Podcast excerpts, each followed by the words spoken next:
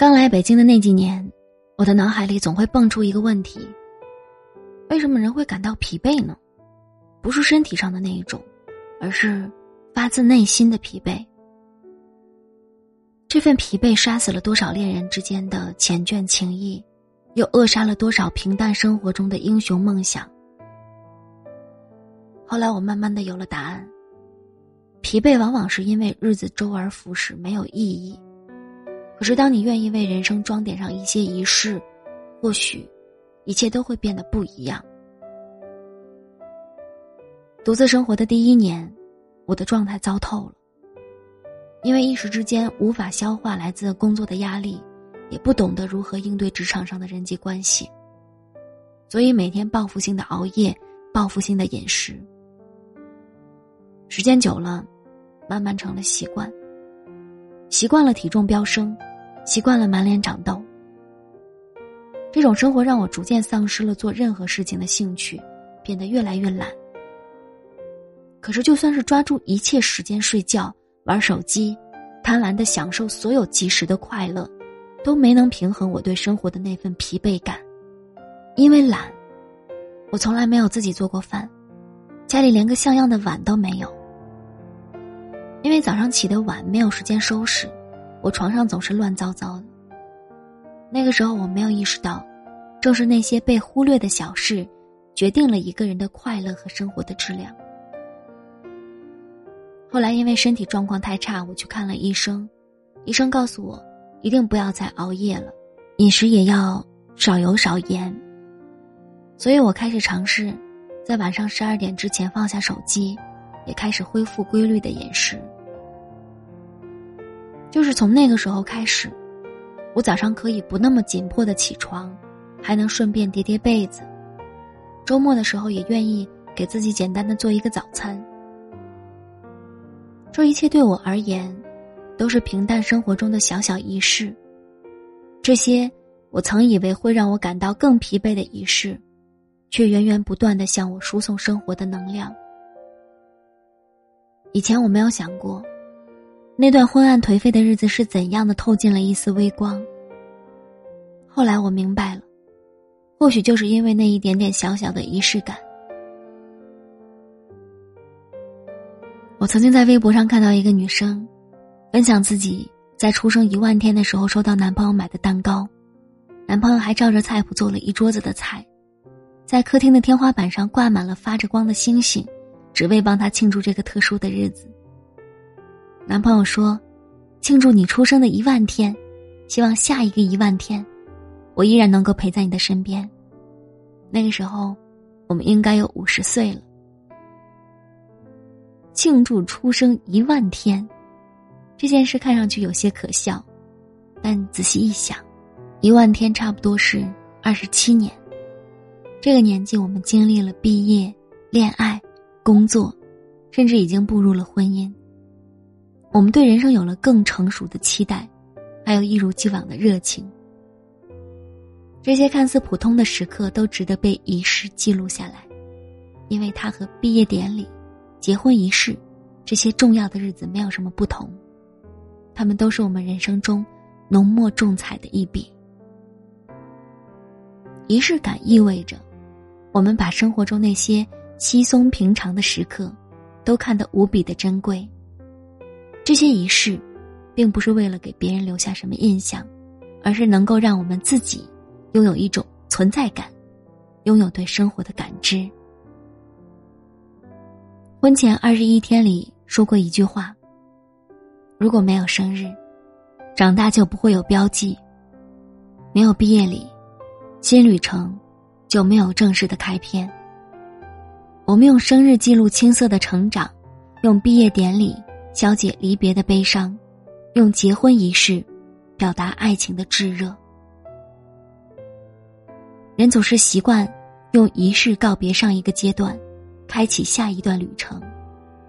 它好像成为了我们对生活的一种倔强。我们执着的想要标记那些可能随时会被忘记的时刻。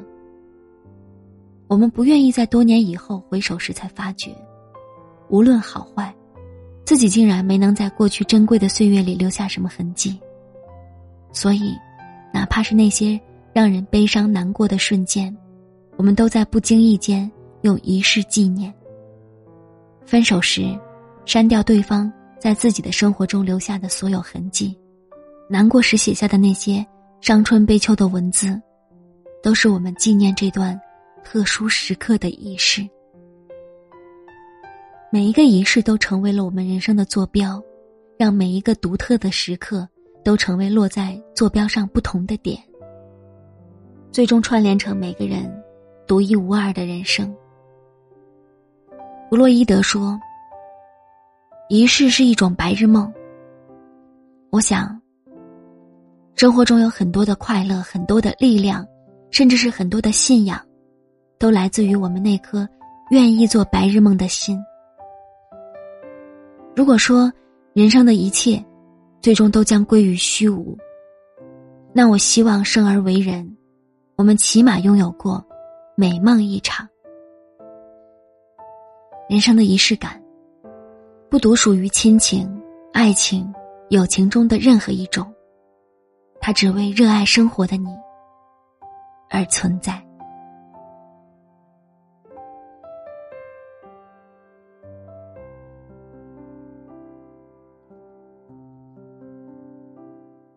他们和我说的，我却没听过；他们叫我看的，我却也没看过。我在自己的世界，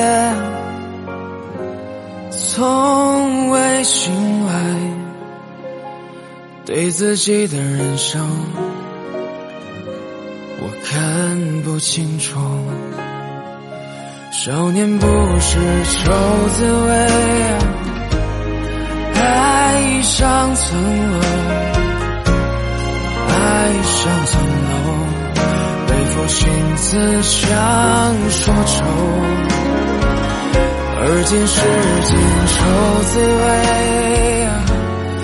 欲说还休。欲说还休，直到天亮好个秋。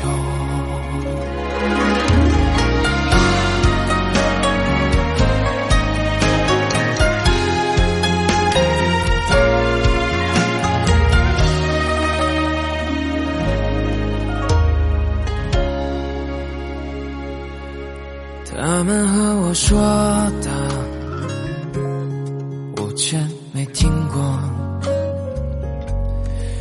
们叫我看的，我却也没看过。我在自己的世界，从未醒来，对自己的人生，我看不清楚。如今世间万物复苏，追寻着自由，我也跟随其中，任思绪随波逐流，坦然面对自己的内心，淡然所有，抚琴唱自己。唱到沉溺其中，